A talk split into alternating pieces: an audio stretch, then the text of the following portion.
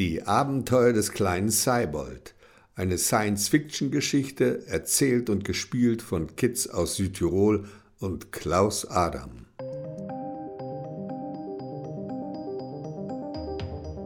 Kenny Polanski schwebte wie ein riesiger Vogel durch die Luft. Sie hatte die Arme ausgebreitet und flog waagerecht ein paar Meter über einer Straße. Komischerweise wunderte sie sich kein bisschen, dass sie sich einfach mal ebenso in die Luft erhoben hatte und nun diese Straße entlang segelte. Was ist das für eine Straße? dachte Kenny. Wo bin ich überhaupt? Die Häuser, an denen sie vorbeiglitt, sahen äußerst merkwürdig aus.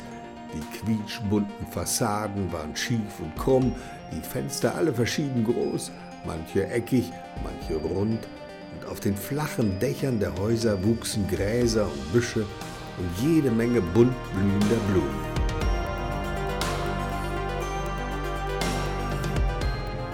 Kenny drehte eine elegante Rechtskurve über einem der Grasdächer und landete stolpernd neben einem schokoladebraunen Schornstein. Aus dem Schornstein kräuselten sich dünne, graublaue Rauchschwaden, die quirlig tänzelnd in den blassblauen Himmel stiegen und sich in nichts auflösten.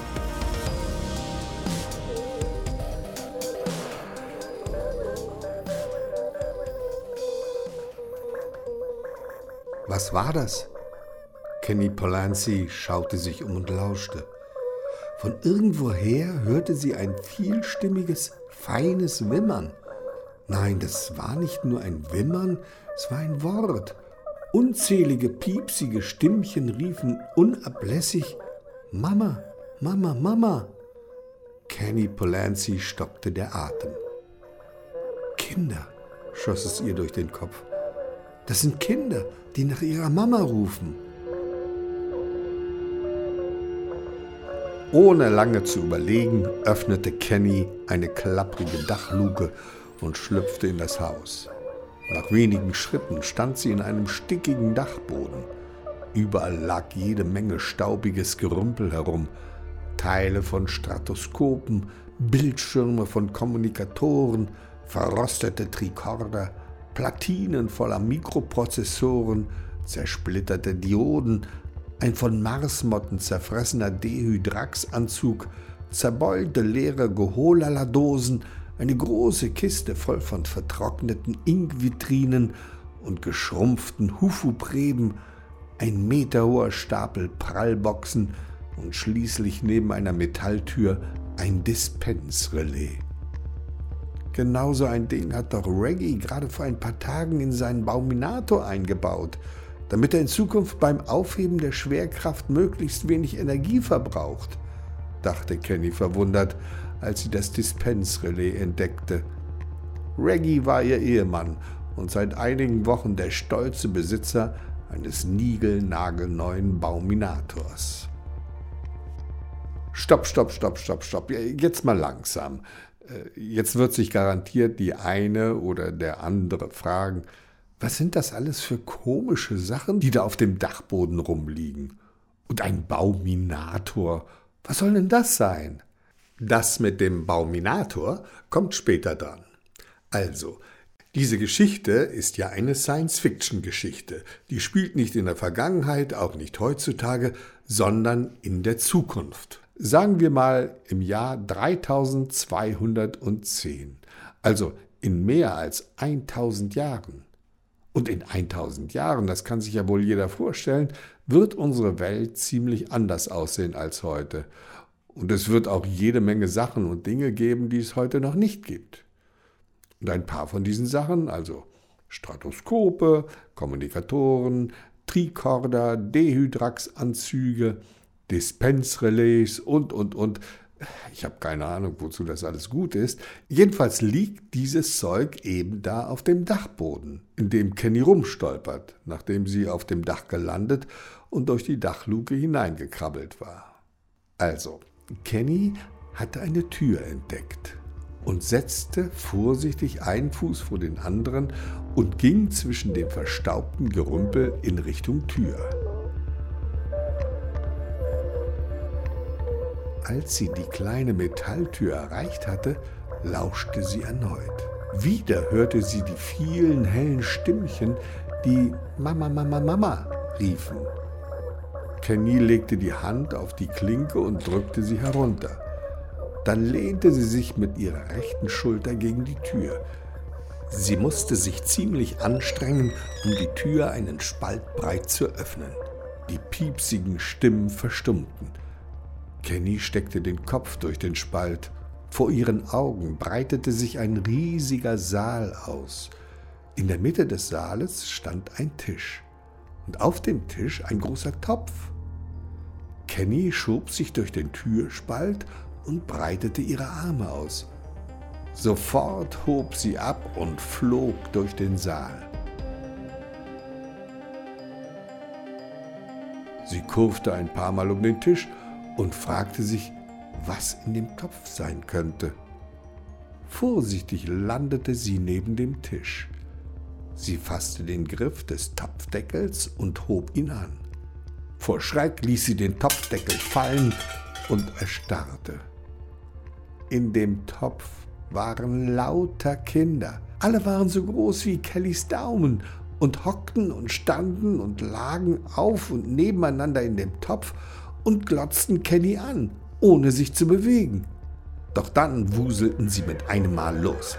Sie krabbelten fliegend wie Mäuse aus dem Topf. Sie flitzten über die Tischplatte und sprangen hinüber zu Kenny und kletterten an ihr hoch. Dabei piepsten sie jammernd Mama, Mama, Mama ein paar Sekunden lang stand Kenny ratlos da und wusste nicht, was sie machen sollte. Dann versuchte sie, die kleinen Kinder von sich abzuschütteln, aber das gelang nicht. Die Klitzlinge klammerten sich an Kennys Klamotten und an ihre Haare und ließen nicht los. Der riesige Saal hatte sich inzwischen verwandelt. Er war nur noch ein enges Zimmer mit schiefen Wänden. Dafür hatte sich der Topf, aus dem immer mehr Winzlinge herauskrabbelten, um das Zehnfache vergrößert und war nun randvoll mit rosarotem Bubble-Tee, aus dem kleine Kinder hervortauchten, aus dem Topf kletterten und mit ihren piepsigen Stimmchen Mama, Mama, Mama schrien. Das gibt's ja wohl nicht, wunderte sich Kenny. Die Kinder, die sehen ja alle gleich aus. Alle hatten das gleiche Gesicht. Ein Gesicht, das Kenny sehr gut kannte. Es war das Gesicht von Reggie, von ihrem Ehemann, mit dem sie seit mehr als zehn Jahren glücklich verheiratet war. Da sagte eine Stimme, Kenny, mein Schatz, ich wünsche dir alles Gute zum Geburtstag. Das ist doch Reggies Stimme, dachte Kenny und wunderte sich, wo die Stimme auf einmal herkam. Außerdem klang die Stimme ganz merkwürdig. Kenny schreckte auf und öffnete die Augen. Was, äh, wie, äh, wo, wo sind denn die ganzen Kinder? Es dauerte ein paar Sekunden, bis ihr klar wurde, dass sie gerade aufgewacht war und dass das mit dem Herumfliegen und den klitzeligen Kindern ein Traum gewesen war, den sie gerade eben noch kurz vor dem Aufwachen geträumt hatte.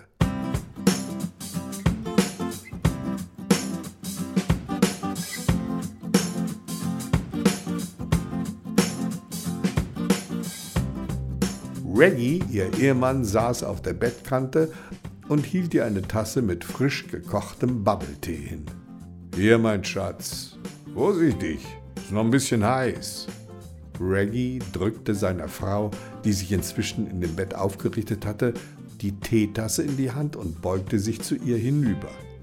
Schmatzend verpasste er ihr einen gut gelaunten, superfeuchten Geburtstagskuss auf die Wange. Kenny seufzte, stellte den Becher mit dem Bubble-Tee neben dem Bett ab und legte sich wieder hin.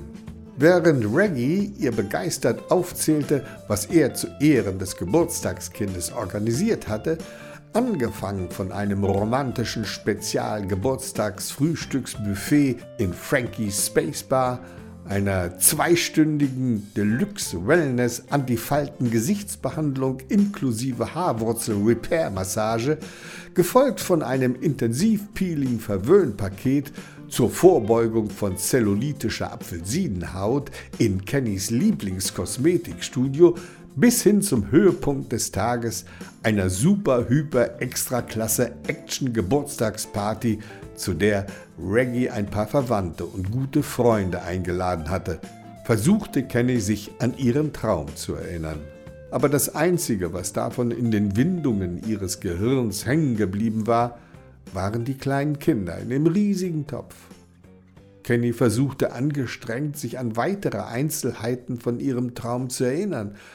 Als ihr Reggie allerdings begeistert von der Party vorschwärmte, ließ sie den Traum Traum sein und stöhnte seufzend. Eine Geburtstagsparty mit lauter super gut gelaunten Menschen zu feiern, war so ziemlich das Letzte, worauf sie Bock hatte. Allein schon mit der Tatsache, überhaupt Geburtstag zu haben, konnte Kenny eigentlich rein gar nichts anfangen. Und dann auch noch eine Party. Kenny schauderte. Geburtstag zu haben bedeutete, dass sie wieder ein Jahr älter geworden war, und das fand sie einfach nur grausam. Zugegeben, Kindern mag das etwas seltsam erscheinen. Für Kinder ist das anders. Ein normales Kind kann es gar nicht abwarten, älter zu werden. Aber für große Menschen wie Kenny, die schon mehr als 30 Jahre auf dem Buckel haben, ist schon wieder ein Jahr älter werden alles andere als ein erfreuliches Ereignis. Besonders an Geburtstagen haben solche großen, über 30 Jahre alten Menschen, übrigens sind es meistens Frauen, häufig das Gefühl, dass ihnen die Zeit wegläuft. So drücken das jedenfalls große, über 30-jährige Menschen aus, und damit zu sagen, dass die Zeit viel schneller als früher vergeht. Obwohl das natürlich nur ein Gefühl ist. In Wirklichkeit vergeht die Zeit immer gleich schnell. Eine Sekunde ist immer eine Sekunde lang, eine Minute immer eine Minute, eine Stunde immer eine Stunde und so weiter und so weiter. Dabei kann es schon mal passieren, dass es einem so vorkommt, als würde eine Minute eine Ewigkeit dauern, genauso wie andersherum eine Stunde manchmal im Flug vergeht. Und genauso ein Gefühl hatte Kenny Polanski seit ein paar Jahren, besonders an ihren Geburtstagen. Das Gefühl, dass ihr die Zeit wie Sand zwischen den Fingern verrinnt und es schon bald zu spät sein würde. Zu spät für das, was sich Kenny Polanski wie nichts auf der Welt wünschte, nämlich endlich ein Kind zu kriegen und eine richtige Familie zu haben was man ja durchaus gut verstehen kann. Kinder sind schließlich das Tollste, was einem passieren kann. Kinder sind sozusagen das Salz in der Suppe des Lebens. Eine Familie ohne Kinder ist und bleibt mindestens genauso langweilig und fade wie Tom ohne Jerry oder Pippi ohne Langstrumpf oder ein Swimmingpool ohne Wasser oder Winter ohne Schnee oder oder oder.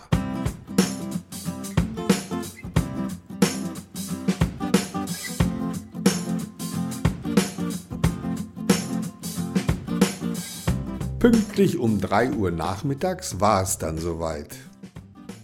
Alle Geburtstagsgäste waren eingetroffen und die Geburtstagsparty ging los.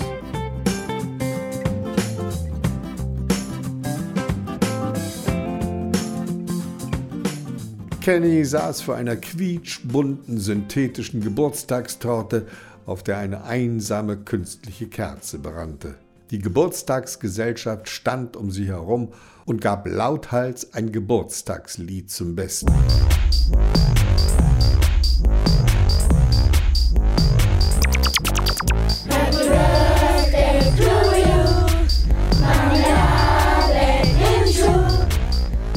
Und dieser Gesang hörte sich äußerst schräg an. So schräg, dass Kenny ihre miese Geburtstagslaune für einen Moment fast vergaß und sie schmunzelnd dem trashigen Happy Birthday Gejaule lauschte.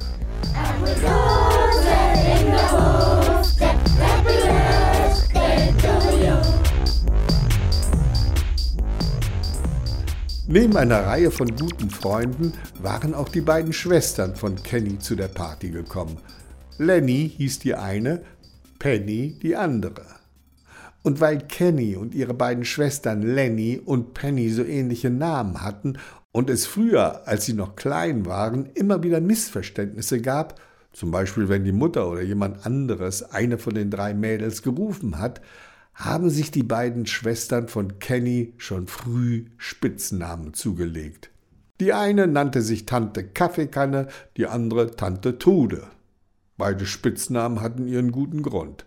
Tante Kaffeekanne, die eigentlich Lenny hieß, trank schon als Kind für ihr Leben gern Unmengen von Kaffee. Am liebsten Fichtenkaffee, der so herrlich nach Pfefferminz schmeckte und in dem keinerlei Koffein drin war. Sonst hätten das die Eltern auch gar nicht erlaubt, weil Koffein für Kinder alles andere als gesund ist und außerdem war richtiger Kaffee, der aus Kaffeebohnen hergestellt wird und in dem jede Menge Koffein drin ist, im Jahr 3210 unglaublich teuer und nur in ganz wenigen Supermärkten zu kriegen. Deswegen hatte man eine neue Sorte Fichten gezüchtet, aus denen man die verschiedensten Kaffeesorten herstellen konnte. Pfefferminzkaffee, Jasminkaffee, Malzkaffee, Zitronenkaffee, Milchkaffee und noch viele andere leckere Kaffeesorten. Penny alias Tante Trude hatte sich ihren Spitznamen nach einer ihrer Lieblingsgeschichten ausgesucht. Es war ein Märchen der Brüder Grimm. In der Geschichte, die ziemlich gruselig ist, geht ein kleines Mädchen zu einer alten Frau in einen dunklen Wald, und diese alte Frau heißt Frau Trude und ist ziemlich gemein. Aber genau das liebte Penny über alles. Immer wieder las sie die Geschichte oder ließ sie sich von Lenny vorlesen, am liebsten, wenn es schon richtig dunkel war und nur das fahle Mondlicht durch das Fenster von ihrem gemeinsamen Kinderzimmer schien.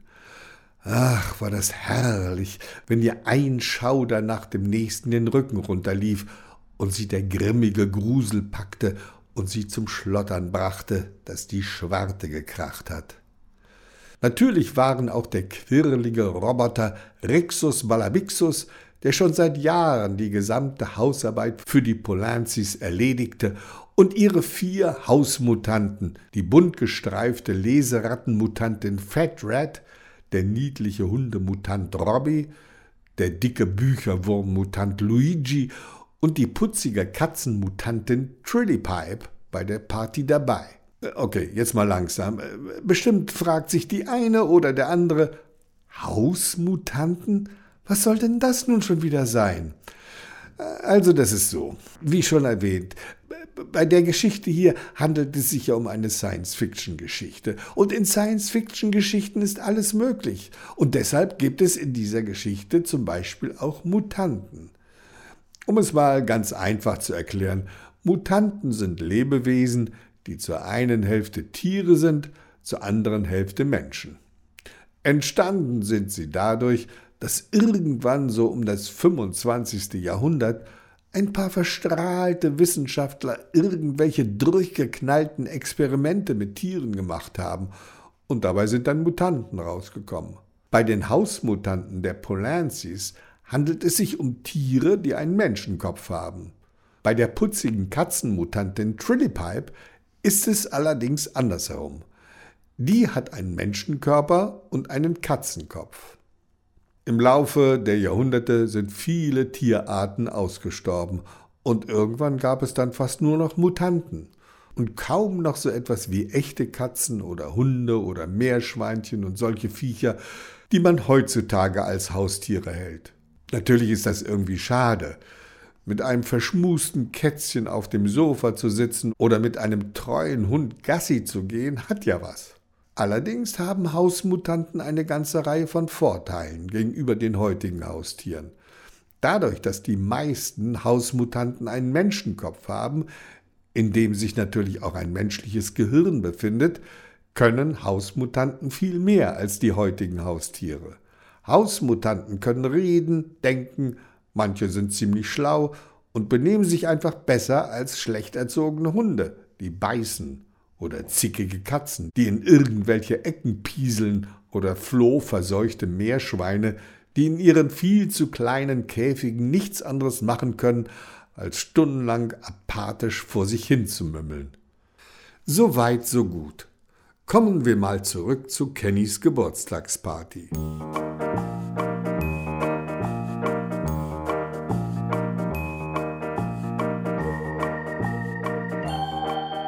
Als die Geburtstagsgäste die Geburtstagstorte aufgegessen hatten. Überlegten sie, was sie als nächstes machen könnten. Wir könnten ja Verstecken spielen, sagte Tante Kaffeekanne. Ach Quatsch, du immer mit deinen blöden Ideen. Ich weiß was Besseres. Wir könnten ja einen Schatz suchen. Zickte Tante Trude. Nein, wir spielen blinde Kuh, sagte Robby der Hund. Also ich würde lieber eine Schokoladenschlacht machen, maunzte Trillipipe die Katze. Nein, ich weiß was Besseres. Wir machen Bauchrutscher im Eis, meinte Fat Rat die Leseratte begeistert. Kenny, das Geburtstagskind, verdrehte die Augen. Ja, ja, eine super Idee.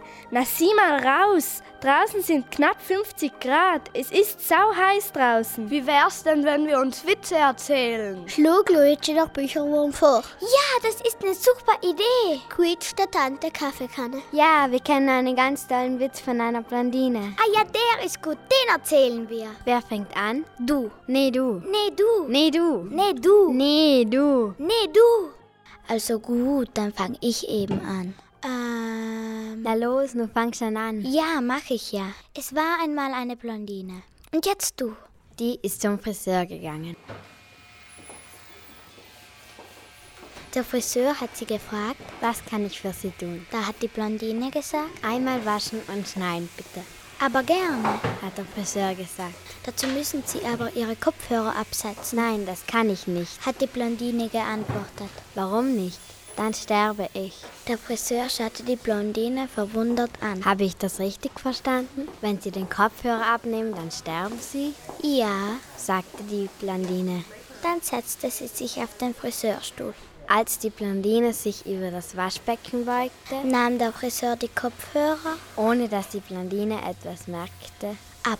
Fünf Sekunden später war die Blondine tot. Der Friseur setzte sich den Kopfhörer auf. Da hörte er Einatmen, ausatmen, einatmen, ausatmen, einatmen, ausatmen, einatmen, einatmen, ausatmen, einatmen, ausatmen, einatmen, ausatmen, einatmen,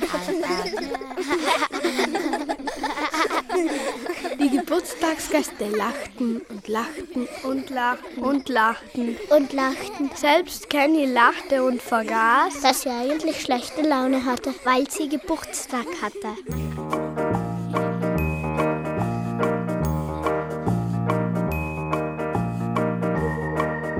Etwa zwei Stunden hatten sich alle wieder eingekriegt. Anschließend spielten sie eine Runde Mutant ärgere dich nicht. Dazu wurden die vier Hausmutanten Napoleontis, Fat die Leseratte, Luigi der Bücherwurm, Robby der Hund und Trillipipe die Katze in eine Schrumpfbox gesteckt.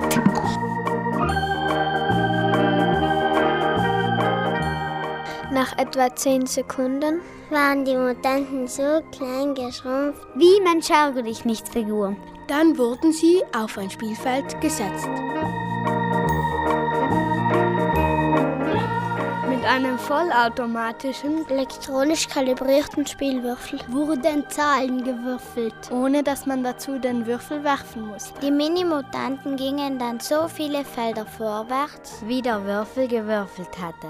Außer Luigi, der Bücherwurm. Der ging natürlich nicht, weil er keine Beine hatte. Der Koch, so viele Felder wie er kriechen musste. Fat Rat, die Leseratte, gewann mit großem Abstand. Und dann war es endlich soweit. Kenny durfte ihre Geschenke auspacken. Alle gingen zu einem kleinen Tisch, auf dem die Geschenkpakete lagen. Kennys Geburtstagsgäste hatten wirklich tolle Geschenke mitgebracht. Kenny packte die kleinen und großen Pakete nacheinander aus.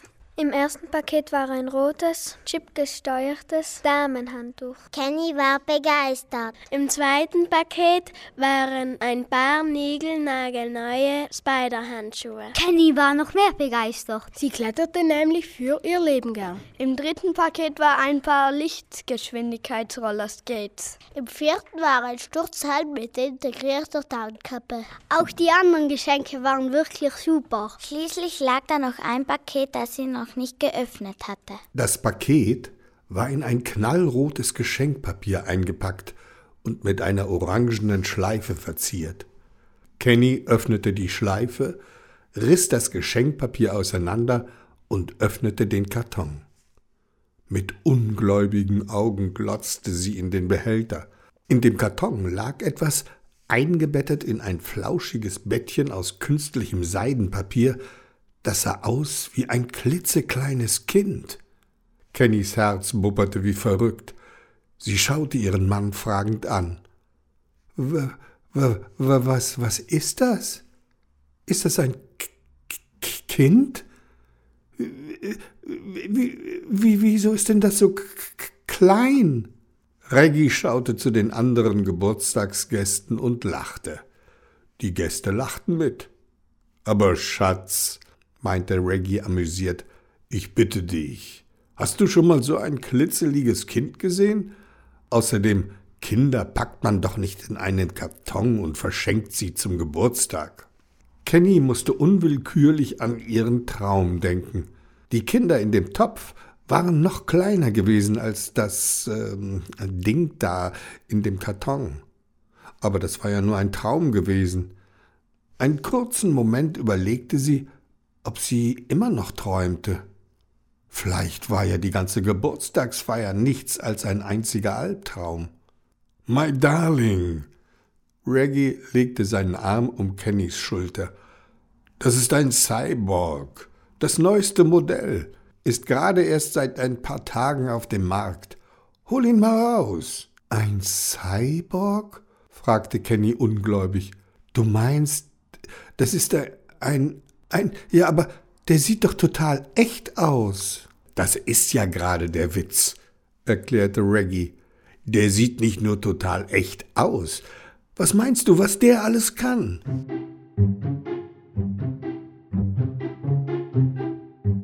Ein Cyborg ist eigentlich ein Roboter, sieht aber aus wie ein Mensch. Innen drin in einem Cyborg ist alles künstlich. Da gibt es jede Menge kleiner Elektromotoren, die die Arme, die Beine, den Kopf und so weiter bewegen. Die Knochen sind aus Metall, es gibt natürlich keine Adern und kein Blut, dafür jede Menge kleiner Schläuche mit Hydraulikflüssigkeit. Im Hals sitzt ein kleiner Sprachcomputer, in den Ohren Hörchips und anstelle der Augen haben Cyborgs zwei hochauflösende HD-Videokameras mit Infrarot- und Nachtsichtfunktion. Damit Cyborgs aber nicht wie Roboter aussehen, sondern wie richtige Menschen, haben sie so etwas wie eine Haut. Die ist zwar auch künstlich, nämlich aus synthetischer Biomasse, Sie sieht aber ganz genau wie richtige Haut aus. Natürlich haben Cyborgs kein Gehirn. In ihrem Kopf befindet sich ein Computer, der alles steuert, was ein Cyborg macht. Mit dem Computer können Cyborgs sprechen. Der Computer verarbeitet alles, was die beiden Videokameras, also die Augen, aufnehmen, was die Riechsensoren in der Nase riechen und was der Cyborg mit Hilfe der beiden Hörchips in seinen Ohren hört. Die Hörchips von dem kleinen Cyborg waren übrigens super empfindlich. Die konnten hundertmal besser hören als normale menschliche Ohren.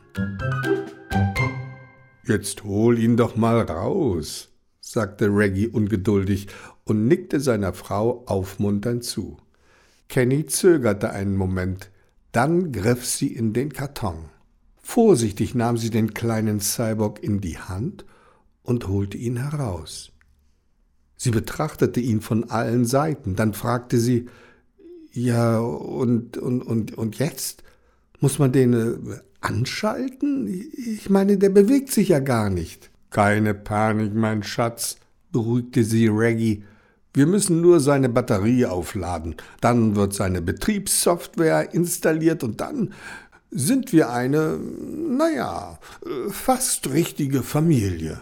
Über Nacht schloss Reggie den Cyborg an das mitgelieferte Ladegerät an. Am nächsten Morgen zeigte ein winziges Lämpchen am Rücken des kleinen Cyborgs an, dass die Batterie voll aufgeladen war. Reggie schaltete seinen Tablet-Computer an und stellte eine drahtlose Verbindung zu dem Computer in dem kleinen Cyborg-Kopf her. Auf dem Bildschirm von dem Tablet-Computer erschien eine Meldung, dass das Aktivierungsprogramm, mit dem der kleine Cyborg zum Leben erweckt werden würde, nun installiert wurde. Schon nach wenigen Minuten war das Programm startklar. Nach weiteren zehn Minuten hatte das Programm den Computer im Kopf des Cyborgs aktiviert.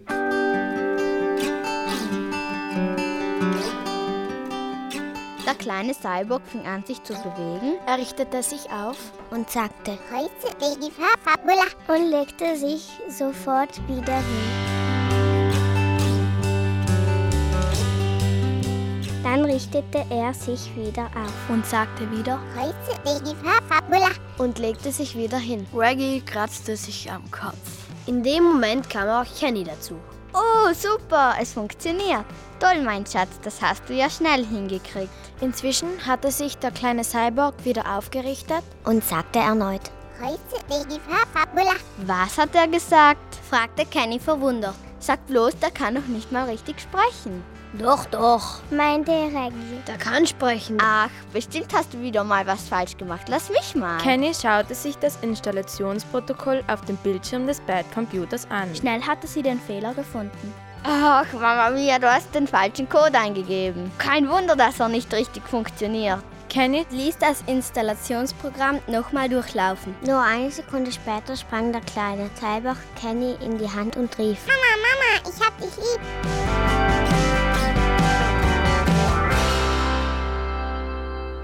Von nun an waren Kenny und der kleine Cyborg unzertrennlich. Und weil der kleine Cyborg so flink und so frech wie ein kleiner Kobold war, nannte ihn Kenny Cybold. Reggie war alles recht. Ihm war nur wichtig, dass Kenny zufrieden war. Was Kenny allerdings wunderte war, dass ihr kleiner Liebling nicht größer wurde. Eigentlich sollte er, so stand es jedenfalls im Handbuch des Cyborgs, jeden Tag drei Millimeter wachsen. Aber selbst nach einem halben Jahr war der kleine Cybold immer noch so groß wie am Anfang. Kenny und Reggie lasen sich mehrmals die Bedienungsanleitung durch, um rauszukriegen, ob sie irgendetwas falsch gemacht hatten. Schließlich gingen sie zu dem Laden, wo Reggie den kleinen Cyborg gekauft hatte. Aber der Verkäufer hatte auch keinen blassen Schimmer, woran das lag, dass der Cyborg immer noch so klein war wie am Anfang. Er bot Kenny und Reggie an, ihn gegen einen anderen Cyborg umzutauschen. Als der kleine Cybold das hörte, fing er an zu weinen und jammerte, dass er das nicht will, dass man ihn umtauscht. Keine Angst, mein Mäuslein, beruhigte ihn Kenny. Ich geb dich doch nicht weg. Das kommt überhaupt nicht in Frage. Dann kniff sie die Augen halb zusammen und schaute den Verkäufer mit einem wütenden Blick an.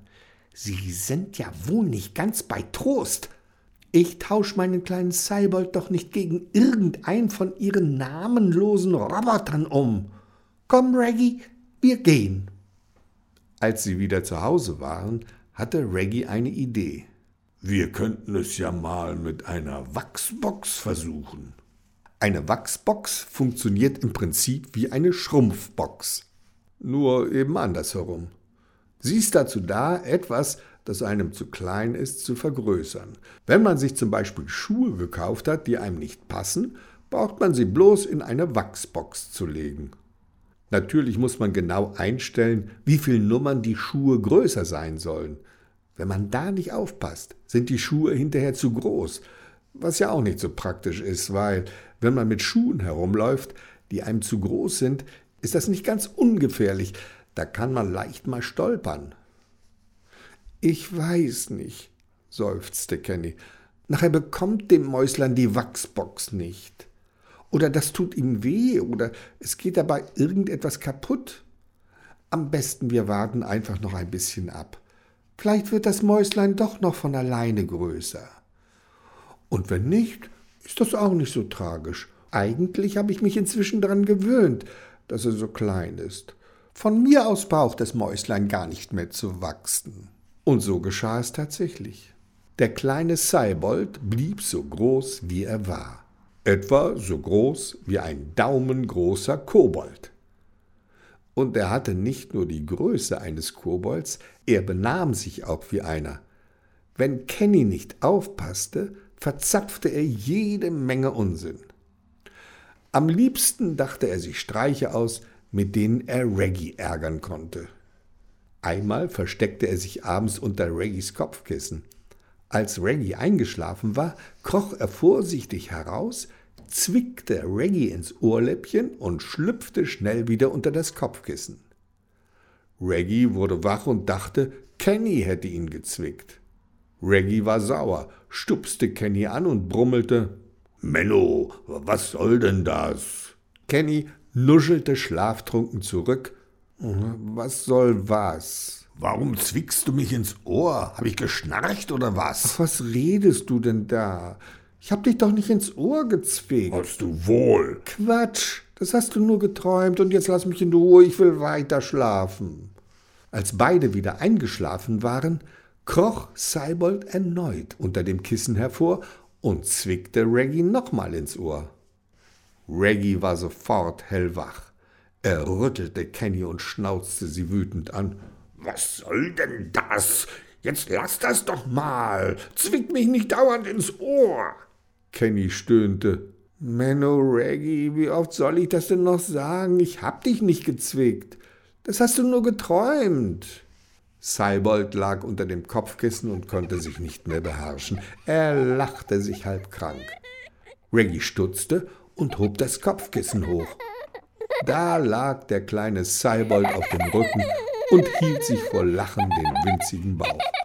Ach nee, der war das. Dein Mäuslein, der hat mich gezwickt. Na warte, der kann was erleben. Aber bevor Reggie den kleinen Cyborg schnappen konnte, war der schon weggeflitzt und in ein Loch geschlüpft, das wahrscheinlich von Mausmutanten in den Fußboden genagt worden war. Reggie kochte vor Wut. Auf allen Vieren hockte er vor dem Loch und knurrte. Komm da raus, du Früchtchen. Na los, du mach schon, aber zackig. Sonst kannst du was erleben. Reggie, lass ihn in Ruhe. Der hat das doch nicht böse gemeint, der wollte dich nur ein bisschen necken. Und du weißt doch, wie heißt es so schön, was sich neckt, das liebt sich. So ging das jedes Mal. Seibold fabrizierte irgendwelche Streiche, mit denen er Reggie auf die Palme brachte. Und jedes Mal, wenn Reggie ihn sich schnappen wollte, um zumindest ein ernstes Wörtchen mit ihm zu reden, flitzte Seibold schnell zu Kenny, krabbelte auf ihre Schulter und hielt sich am Ohrläppchen fest. Klar, dass Kenny ihr Mäuslein beschützte und es nicht zuließ, dass ihn Reggie zwischen die Finger bekam. Und wenn Kenny nicht in der Nähe war, versteckte sich Seibold in größeren Ritzen im Fußboden oder Löchern in der Wand oder unter irgendwelchen Möbeln, wo er vor Reggie sicher war. Und so war es schon verständlich, dass Reggie nicht besonders gut auf den kleinen Cyborg zu sprechen war. Vor allem, weil er ja nicht größer wurde und für immer so klein blieb. Und deswegen wahrscheinlich auch niemals aufhören würde, den einen oder anderen koboldartigen Unsinn zu verzapfen.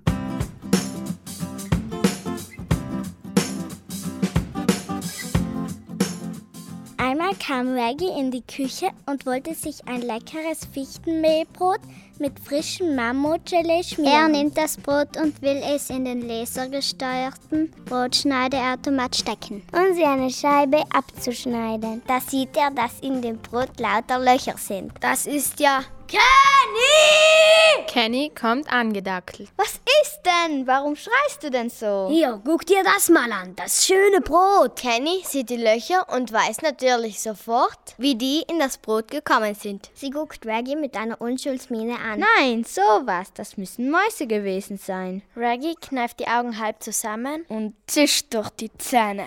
Kenny, willst du mich verschaukeln? Es gibt keine Mäuse mehr weiß ganz genau, dass sie ausgestorben sind. Kenny winkt ab. Dann eben Mausmutanten. Quatsch mit Soße, Mausmutanten. Das war dein Mäuslein, der Herr Seibold. Kenny klimpert mit den Wimpern. Ach, Waggy, der hat eben Appetit auf ein kleines Stückchen Brot gehabt und da hat er sich mal einen kleinen Bissen genommen. Reggie fällt nicht darauf rein. Ja, sicher. Erstens, von wegen kleiner Bissen, dein kleiner Liebling hat das ganze Brot durchlöchert.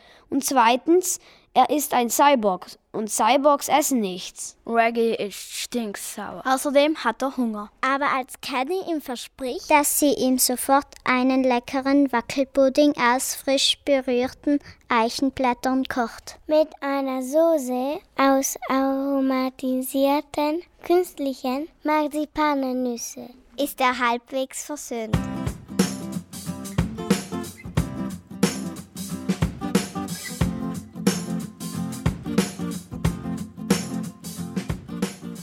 Der kleine Seibold heckte sich jeden Tag neue Streiche aus. Und nie durfte Reggie ihn dafür bestrafen. Kenny hat ihn immer in Schutz genommen. Ach, Reggie, das hat er bestimmt nicht mit Absicht gemacht. Schau mal, der ist ja noch so klein. Aber Reggie wollte davon nichts hören. Er war mit seiner Geduld langsam am Ende.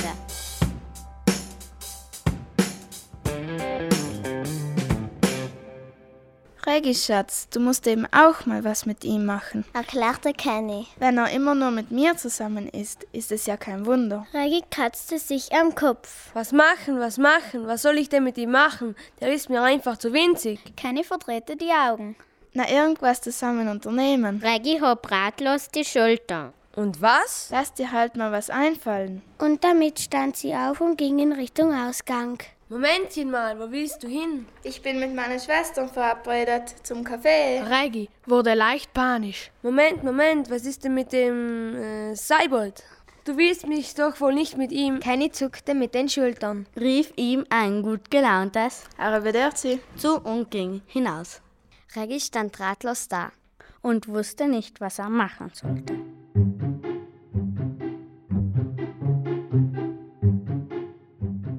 Da kam der kleine Seibold angewieselt. Papa, mir ist langweilig. Ja und? brummte Reggie leicht genervt. Dann spiel halt was. Ich habe aber schon alle Spiele ausprobiert. Dann setz dich halt an den Bettcomputer und surf im intergalaktischen Netz. Langweilig, stöhnte der kleine Seibold. Dann geh halt in den Elektronikraum oder ins Spielkonsolenzimmer. Da war ich schon. Ja, dann weiß ich auch nicht. Ich, ich, ich, äh, ich muss jetzt jedenfalls mal was arbeiten.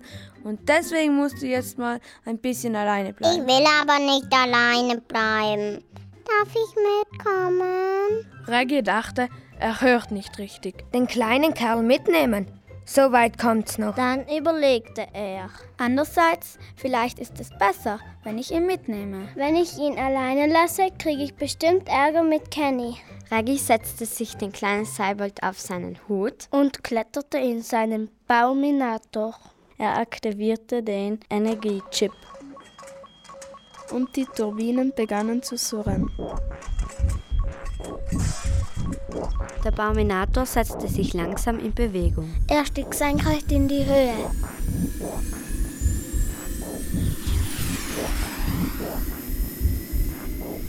Als der Bauminator exakt 50 Meter hoch war, startete Reggie den Unwahrscheinlichkeitsantrieb. Der Bauminator raste los.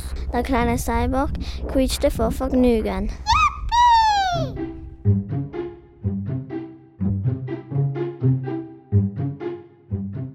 Im Jahr 3210 gibt's natürlich keine Autos mehr.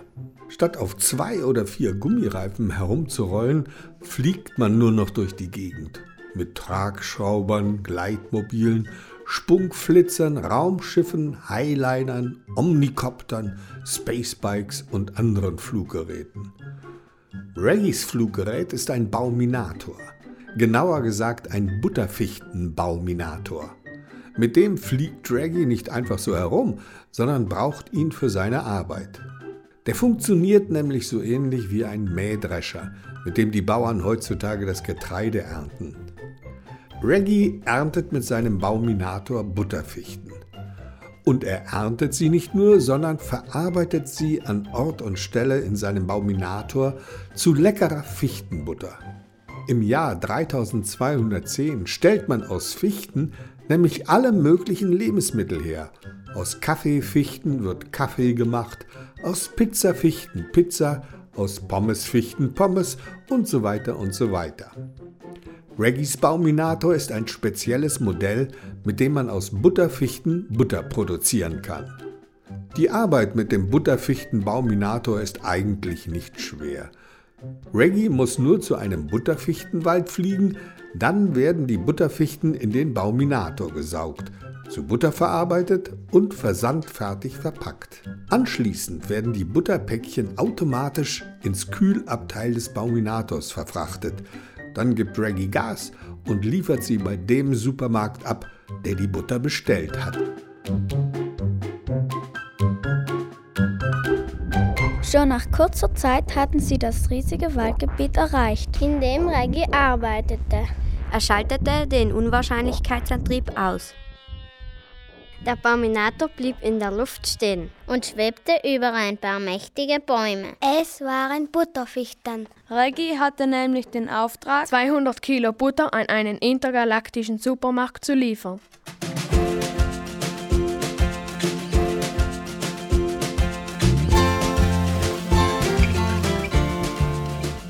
Die Arbeit ging flott voran. Eine Butterfichte nach der anderen verschwand im Innern des Bauminators. Schon nach kurzer Zeit zeigte das Buttermessgerät an, dass sich schon mehr als 180 Kilogramm Butter in der Butterauffangbox befanden. Da gab es auf einmal einen heftigen, trockenen Kracks, dem ein merkwürdiges Knirschen folgte. Das Knirschen dauerte nur ein paar Sekunden. Dann war alles still. Reggie fing an zu fluchen. Mit Hilfe einer Außenbordkamera sah er, dass eine Fichte zur Hälfte im Ansaugrohr steckte. Reggie startete das Diagnoseprogramm. Eine Sekunde später zeigte der Computer an, was passiert war. Ein Hauptkabel hatte sich von der Steuereinheit des Baumansaugers gelöst und einen Kurzschluss verursacht. Jetzt war guter Rat teuer. Reggie musste eine Notfallnummer anfunken. Dann würde ein Reparaturraumschiff mit einem Mechaniker kommen, den Bauminator auseinandernehmen, das Kabel befestigen und alles wieder zusammenbauen. Und das würde dauern. Das sagte mit einem Mal der kleine Cyborg. Papa, soll ich dir helfen? Im ersten Moment dachte Reggie, er hätte sich verhört. Was hatte der Knirps gesagt? Papa, soll ich dir helfen? Der Kleine war offensichtlich nicht nur ein ziemlich frecher Kobold, sondern auch noch ein riesen Witzbold. Ach, der Herr Seibold würde tatsächlich so freundlich sein und mir helfen, sagte Reggie übertrieben. Oh ja, strahlte Seibold zurück. Das würde der Herr Seibold gerne machen. Eigentlich war Reggie ganz und gar nicht zum Spaßen aufgelegt. Aber er dachte sich, wollen wir doch mal sehen, wie weit er das treibt. Und deswegen sagte er noch mehr übertrieben freundlich, wirklich? Ja, das wäre ja super nett.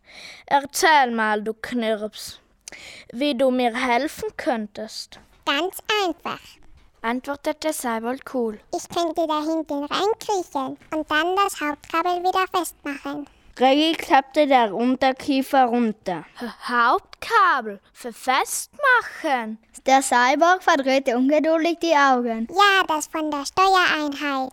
Vom Baumansauger. Reggie fing an zu stottern. Mo Moment mal, wo, woher weißt du, dass, dass das ähm, Hauptkabel... Das habe ich gehört. W was? Wie gehört? Wenn ich etwas höre, weiß ich sofort, wer oder was das ist oder was passiert ist, weil ich in meinen Ohren zwei Hörchips habe, mit denen ich super gut hören kann und wo ich außerdem fast alle Geräusche gespeichert habe, die es gibt.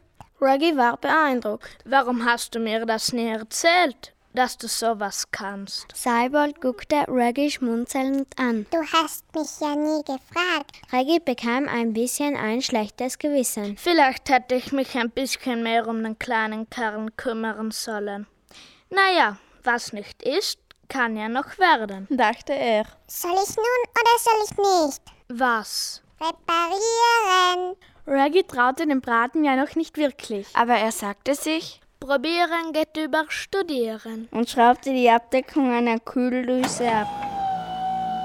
Der kleine Cyborg krabbelte in die Kühldüse und verschwand im Inneren des Bauminators. Schon nach fünf Minuten kam er wieder zum Vorschein. Er hüpfte Reggie auf die Schultern und sagte: Alles klar, Alter, wir können weitermachen. Reggie bekam den Mund nicht mehr zu. Sag bloß, du hast in der kurzen Zeit das Kabel. Ja, sicher. Unterbrach ihn Seibold. Los, Turbine starten. Mach hin.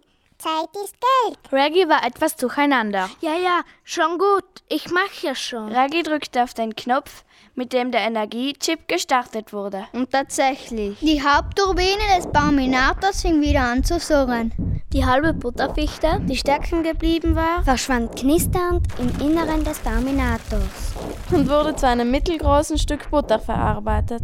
Reggie war begeistert. Und der kleine Seibold stand auf seiner Schulter, hielt sich an Reggies Ohrläppchen fest und strahlte seinen großen Papa stolz an. Etwa eine halbe Stunde später war die letzte Fichte geerntet. In der Lagerbox lagen ganz genau 200 Kilogramm frische Fichtenbutter. Reggie parkte den Bauminator auf einer gerodeten Fläche. Er brauchte jetzt unbedingt eine Pause. Er aktivierte die Pauseneinstellung seines Sitzes und schon klappte die Rückenlehne mit einem leisen Zischen nach hinten. Reggie machte sich seufzend auf seinem Platz bequem und fing schon kurze Zeit später an zu schnarchen. Seibold überlegte einen Moment, was er jetzt machen konnte. Dann schaltete er seinen zentralen Energiechip in den Standby-Modus.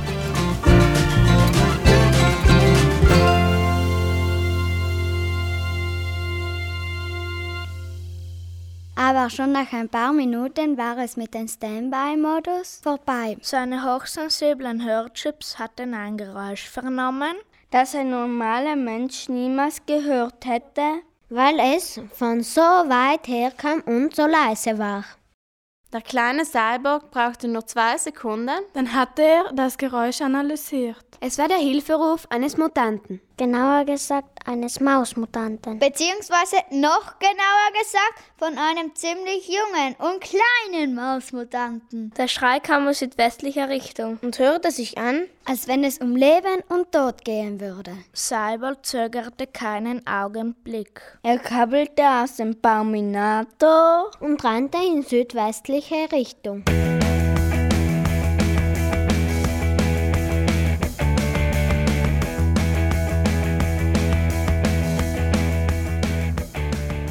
Je weiter er lief, desto lauter hörte Seibold den Schrei. Und dann hörte er noch andere Geräusche. Aber noch war nicht klar, was das für Geräusche waren. Die Geräuscherkennungssoftware in Seibolds Kopf arbeitete auf vollen Touren. Dann stand das Ergebnis fest. Das zweite Geräusch war das abfällige, fiese Lachen von mindestens zwei Karonen. Karonen sind so ziemlich das Letzte, was es in den unendlichen Weiten des Universums gibt. Ursprünglich stammen sie von dem Planeten Charon. Sie sind fett, hässlich, stinken wie die Pest und sind ohne Ausnahme gemein bis zum geht nicht mehr. Ihre einzige Beschäftigung ist es, andere zu betrügen, zu bestehlen zu quälen. Auch mal aus reinem Spaß zu verprügeln. Besonders unangenehm sind sie, wenn sie zu viel Blutwein getrunken haben. Der kleine Cyborg rannte und rannte. Schließlich erreichte er eine kleine Lichtung. Mitten auf der Lichtung stand eine Weingummiesche. Zwei Karonen hatten sich vor dem großen Baum hingekniet und brockelten mit ihren unförmigen Wurstfingern in einer Vertiefung zwischen den Wurzeln der Weingummiesche herum. In der Vertiefung saß der kleine Mausmutant, der um Hilfe geschrien hatte. Ha, ich hab ihn, grollte einer der Karonen. Und damit zog er sein Opfer am Schwanz unter der Wurzel hervor. Supi! grunzte der andere Karone. Der ist perfekt! Inzwischen war der kleine Seibold ein Stück näher gekommen. Hallo, Fans! meinte er cool. Kann ich euch irgendwie behilflich sein? Die beiden Karonen schauten überrascht zu Seibold. Guck mal da, was ist denn das für ein Zwerg? So einen Winzling habe ich ja noch nie gesehen. Hey, was bist denn du für einer, hä? Ich werde dir gleich zeigen, was ich bin, wenn du den Kleinen da in deiner Hand nicht sofort loslässt. Seibold versuchte so gefährlich wie möglich zu gucken. Ganz schön frech, der Kleine. Ey, weißt du was? Das ist überhaupt kein Mensch. Das ist ein Cyborg. Stimmt, ey. Mann, haben wir ein Glück. den können wir noch besser gebrauchen als die Minimaus. Und ehe Seibold sich versah, hatte ihn ein Karone gepackt und zusammen mit den kleinen Mausmutanten in eine von seinen großen Manteltaschen gesteckt. Dann machte es. Der Karone hatte den Reißverschluss von seiner Tasche zugezogen. Nachdem die beiden Karonen Seibold und den Mausmutanten in der Manteltasche verstaut hatten, stampften sie zu einem ziemlich klapperigen Sprungflitzer, der hinter einem blühenden Cornflakesbusch stand. Sie stiegen ein und setzten ihr verrostetes Vehikel in Bewegung. Nachdem sie genug Höhe gewonnen hatten, zündeten sie den Warp-Antrieb. Das klapprige Gefährt zischte los. Mehr als drei Stunden rasten sie mit halber Lichtgeschwindigkeit durch die unendlichen Weiten des Universums. Seibold und der kleine Mausmutant hockten derweil schweigend nebeneinander in der Manteltasche. Seibold hatte ein mulmiges Gefühl. Obwohl sein Hauptprozessor auf vollen Touren arbeitete, fiel ihm nichts ein, wie sie aus ihrem muffigen Gefängnis fliehen konnten. In der Tasche war es stockdunkel. Seibold konnte hören, dass das kleine Herz von dem Mausmutanten vor Angst raste. Hey, keine Panik, sagte Seibold leise. Wir kommen hier schon wieder raus. Wieso Panik? Denkst du, ich hab Angst? Ich, hab doch keine Angst. Ich schon, jedenfalls ein bisschen. Und das ist auch gut so. Wenn man Angst hat, passt man besser auf. Äh, äh, echt? Klar, man darf sich bloß nicht fürchten. Furcht ist schlecht. Wenn man sich fürchtet, traut man sich nichts. Er griff in seine Hosentasche, holte eine winzig kleine LED-Taschenlampe heraus und knipste sie an. Ich heiße übrigens Seibold. Ich heiße Manfred, erwiderte der Mausmutant. Und dann erzählte er, dass er mit seiner ganzen riesengroßen Familie in dem Butterfichtenwald lebt. Und dass er mit seiner kleinen Schwester bei der Weingummiesche gespielt hat. Und dass auf einmal diese beiden dicken Karonen ankamen. Und dass seine Schwester abhauen konnte. Und er versucht hat, sich unter der Wurzel zu verstecken. Und was wollen die beiden Karonen von dir? Soweit ich weiß, sind sie doch alle Vegetarier. Die essen nur Gemüse. Keine Ahnung. Und du? Wieso wachst du in unserem Wald? Seibold erklärte ihm, dass er mit seinem Vater zusammen Butterfichten geerntet und auf einmal den Hilferuf gehört hatte. Ist ja klar. Da musste ich natürlich los und schauen, ob ich helfen kann.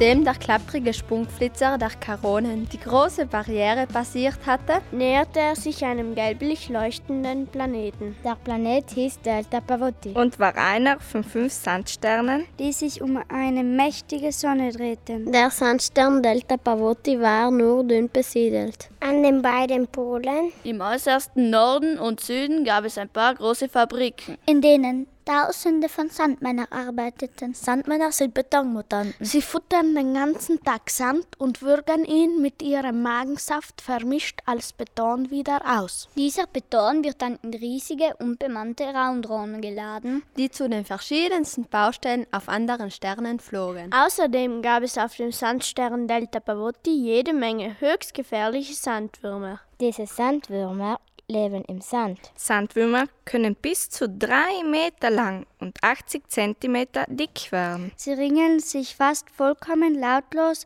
unter der Oberfläche im Sand. Sie fressen alles, was sich bewegt. Ihre Lieblingsspeise sind Mutanten. Eidechsmutanten, Heuschreckenmutanten, Skorpionmutanten, Vogelmutanten, Giraffenmutanten. Und weil es davon nicht so viele auf dem Sandstern gibt, haben Sandwürmer immer einen Mordshunger. Sie können ihre Opfer schon von weitem riechen. Dann ringeln sie sich mit einer unglaublichen Geschwindigkeit an, schießen aus dem Sand und verschlingen ihre Mahlzeit mit Haut und Haar. Und ohne sie vorher zu zerkauen.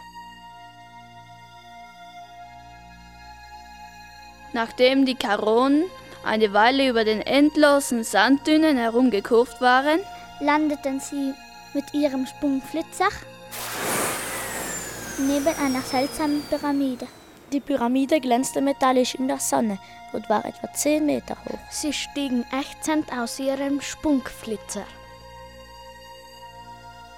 Der eine der Karonen öffnete den Reißverschluss von der Manteltasche, in denen Manfred, der kleine Mausmutant und Seibold steckten, und holten die beiden kleinen Gefangenen heraus.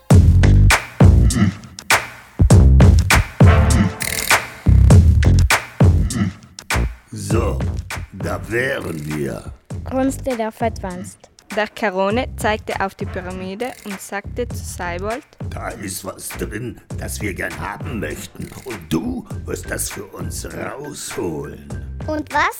fragte Seibold. Die Karonen erklärten ihm, dass sie davon Wind gekriegt hatten, dass in der Pyramide angeblich ein kleines goldenes Buch versteckt sein soll. In diesem Buch, so hatte man ihnen erzählt, würde eine sensationelle geheime Form stehen, mit der man eine Laserkanone bauen konnte, die so super stark war, dass man damit ganze Planeten in die Luft jagen konnte. Diese Formel wollten sie unbedingt haben. Dann könnten sie die Laserkanone bauen und wären dadurch die mächtigsten Wesen im ganzen Universum. Und wieso geht ihr da nicht einfach rein und holt euch das Buch? fragte Seibold. Ganz einfach, weil das nicht möglich ist. Die Pyramide war nämlich mit einem Lasergitter gesichert. Das Lasergitter war um die ganze Pyramide gespannt. Und es war unsichtbar.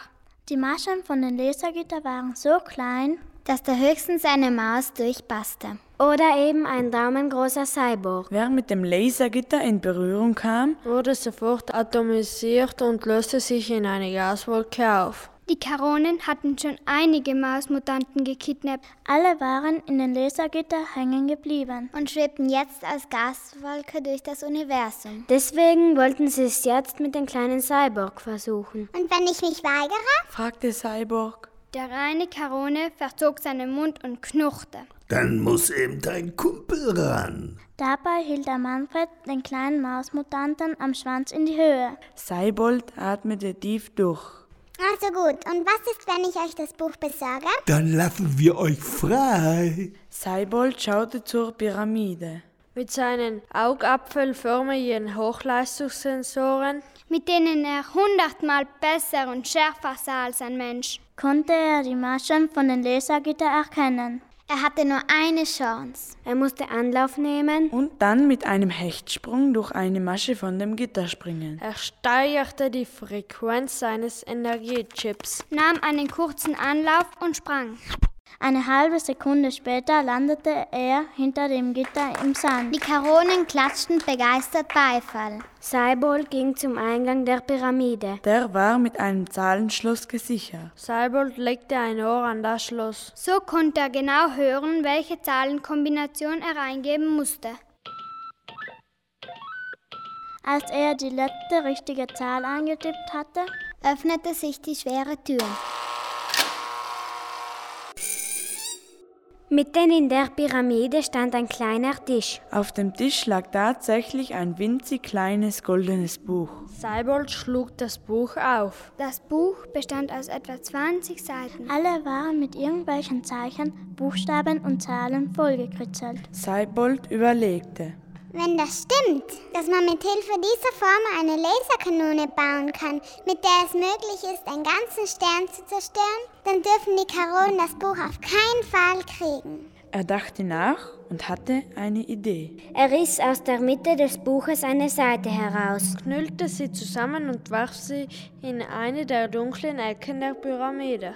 Er schlüpfte nach draußen, schloss die Tür und flog mit einem zweiten Hechtsprung durch das Gitter zurück zu den beiden Karonen, die den kleinen Mausmutanten immer noch an seinem Schwanz in der Luft baumeln ließen. Als die beiden Karonen sahen, dass Cyborg das kleine goldene Buch hatte, ballten sie ihre rechten Fäuste und jubelten. Yes, yes. Sie ließen Manfred frei, rissen Seibold das Büchlein aus den Händen und öffneten es. In dem Moment fing der Sand unter ihren Füßen an zu zittern. Eine Sekunde später schoss ein fetter Sandwurm aus dem Boden und baute sich vor den Karonen auf. Er öffnete sein riesiges Maul und kam langsam auf die Karonen zugekrochen. Sie standen stark vor Schreck und zitterten wie Espenlaub. Der Sandwurm schnupperte. Dann drehte er sich zur Seite, schüttelte sich und rührte. Die Karonen fackelten nicht lange und hüpfte mit erstaunlicher Geschwindigkeit in ihren klapprigen Sprungflitzer. Zwei Sekunden später hoben sie ab und düsten davon. Der Sandwurm glotzte ihnen abfällig hinterher und grunzte dreimal. Dann drehte er sich zu Seibold und dem kleinen Manfred. Schnell! rief Seilboot. Du musst genau da lang springen, wo ich hinspringe. Er hechtete erneut durch das Lasergitter. Manfred zögerte. Der Sandwurm brummte genüsslich und kam auf ihn zugekrochen. Los, Manfred, spring! Manfred guckte zuerst zitternd zu den Sandwurm. Dann drehte er sich zu Zeibold und jammerte. Ich trau mich nicht. Du musst los, spring! Der Sandwurm öffnete seinen Schlund. Gerade als er zuschnappen wollte, sprang Manfred los. Er sauste genau an der Stelle durch das Lasergitter, durch die auch der kleine Seibold gehechtet war, und landete direkt neben ihm im Sand. Seibold atmete auf. Der Sandwurm glotzte verdattert. Dann ringelte er sich wie eine fette Schlange weiter auf die beiden zu. Und so kam es, wie es kommen musste. Weil er das Lasergitter nicht sehen konnte, gab es schon kurz darauf eine dezente Explosion. Und ehe der Sandwurm Piep sagen konnte, hatte ihn das Lasergitter in eine bunt schillernde Gaswolke atomisiert, die nun vom Wind davongeweht wurde.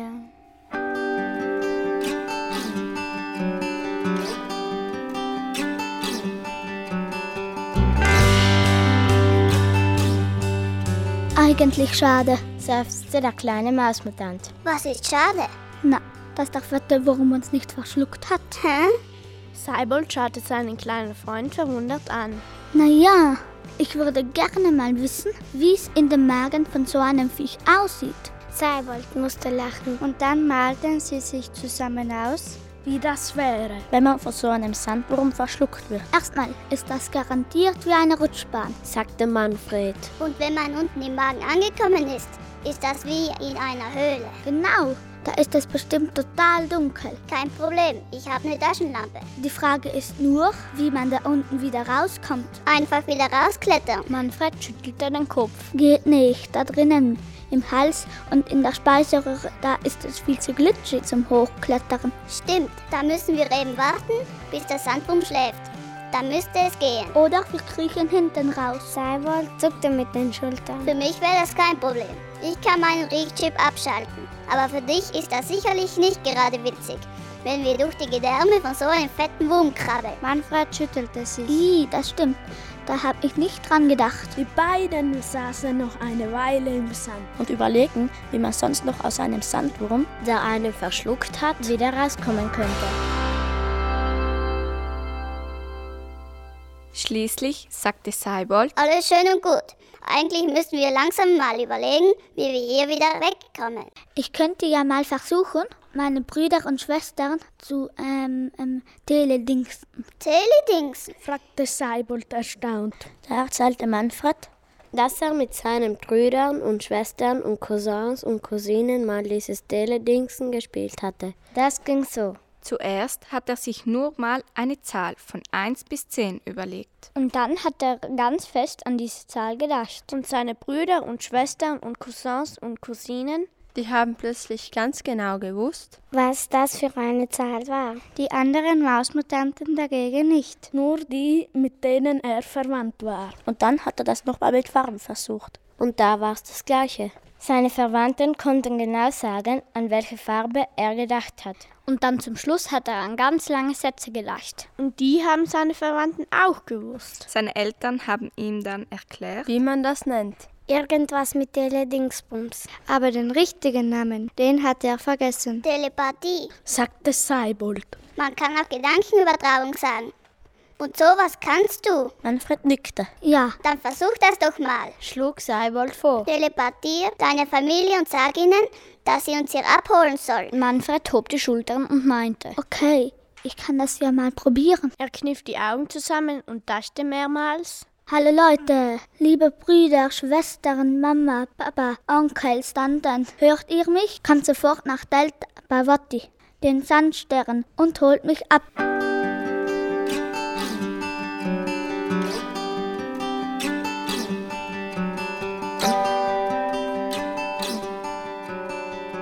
Manfred und Seibold waren natürlich sehr gespannt, ob das funktionieren würde. Sie saßen einfach nur da und warteten. Sie warteten eine Minute, sie warteten zehn Minuten, sie warteten 20 Minuten. Auf einmal sagte Seibold. Ich glaube, ich sehe was. Wo? Da, sagte Seibold und zeigte hinauf in den Himmel. Ich sehe nichts, sagte Manfred und schaute angestrengt in die Richtung, in die Seibold mit seinem Zeigefinger deutete. Und auf einmal sah auch er einen kleinen glitzernden Punkt, der rasch immer größer wurde. Es war ein riesiges Raumschiff. Eine Minute später landete es genau neben der Pyramide. Eine Luke öffnete sich und dann kam sie heraus. Hunderte von Mausmutanten. Offensichtlich war die ganze Familie von Manfred gekommen, um ihn abzuholen. Alle stürzten sich auf den kleinen Mausmutanten und auf Seibold. Sie quietschten und fiebten vor Begeisterung. Sie schnappten sich Manfred, umarmten ihn und ließen ihn hochleben. Die Eltern von Manfred hatten Tränen in den Augen. Sie waren natürlich überglücklich, dass sie ihren kleinen Liebling wieder hatten. Manfred erzählte allen, dass Seibold ihm das Leben gerettet hatte. Hey Leute, besser wir hauen so schnell wie möglich ab. Da gibt's nämlich jede Menge Sandwürmer. Alle wuselten zurück in das Raumschiff. Nachdem der letzte Marsmutant an Bord gekrabbelt war, wurde die Luke geschlossen und das Raumschiff düste davon.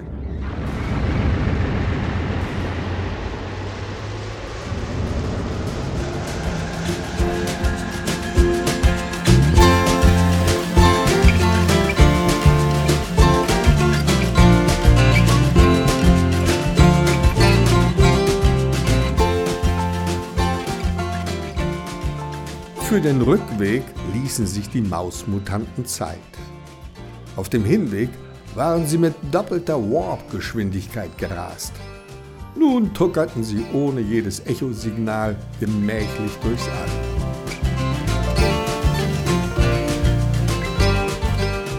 Manfred musste immer wieder das ganze Abenteuer mit den beiden Karonen ausführlich erzählen. Seibold schaute derweil aus dem Fenster und genoss den Anblick des Weltalls. Er kam aus dem Staunen gar nicht mehr heraus. Schließlich war es ja das erste Mal, dass er all das sah. Spiralnebel, Energiewolken, Raumschiffe, Omnikopter, Kometen, Fixsterne und viele andere hochinteressante Dinge, die man eben nur im Weltall bewundern kann. Irgendwann kamen sie an einem blauen Planeten vorbei. Große Teile waren von Wolken bedeckt. In den Wolkenlöchern konnte man riesige Ozeane und Meere sehen. Seibold fragte einen Mausmutanten, was das für ein Planet sei. Der Mausmutant erklärte, den Stern da, den nennt man Erde. Soweit ich weiß, haben früher auf der Erde mal sehr viele Menschen gelebt. Seit ein paar Jahrhunderten gibt es da unten allerdings keine Menschen mehr. Viele von ihnen sind vor vielen Jahren auf andere Planeten ausgewandert und der Rest, der auf der Erde geblieben ist, ist irgendwann ausgestorben. Seibold schaute ungläubig hinunter auf die Erde. Der Planet sah wunderschön aus. Er fragte sich, warum ein so schöner Planet menschenleer und unbewohnt war. Der Mausmutant schien zu erraten, was in Seibolds Kopf vor sich ging. Tja, niemand weiß genau, was da auf der Erde passiert ist. Selbst Manfreds Großvater, der fast alle Geschichten kennt, die in den unendlichen Weiten des Universums passiert sind, könnte dir keine Antwort auf die Frage geben, warum die Erdenmenschen verschwunden sind und was es damit auf sich hat, dass der blaue Planet seitdem menschenleer und unbewohnt ist.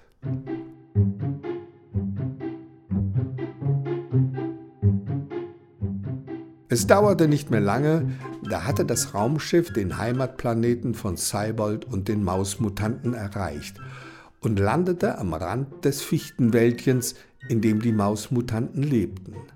Schon beim Aussteigen hörte Cybold Reggie, der mit leichter Panik in der Stimme den Namen des kleinen Cyborgs rief. Cybold verabschiedete sich von Manfred und den anderen Mausmutanten und rannte in den Fichtenwald. Eine Minute später stand er vor seinem großen Reggie-Papa. Reggie war natürlich unheimlich froh und erleichtert, als ihm Cybold entgegengehüpft kam. Eigentlich hatte sich Reggie vorgenommen, den kleinen Cyborg zumindest gehörig auszuschimpfen, aber als Cybold auf seiner Hand saß, ihn mit seinen kleinen Knopfaugen anstrahlte und meinte, Papa, du ahnst nicht, was ich für Abenteuer erlebt habe. Da konnte Reggie dem kleinen Cybold nicht mehr böse sein. So, Abenteuer hast du erlebt. Na dann lass uns mal schnell nach Hause düsen. Kenny wartet bestimmt schon sehnsüchtig. Außerdem ist es höchste Zeit fürs Abendessen.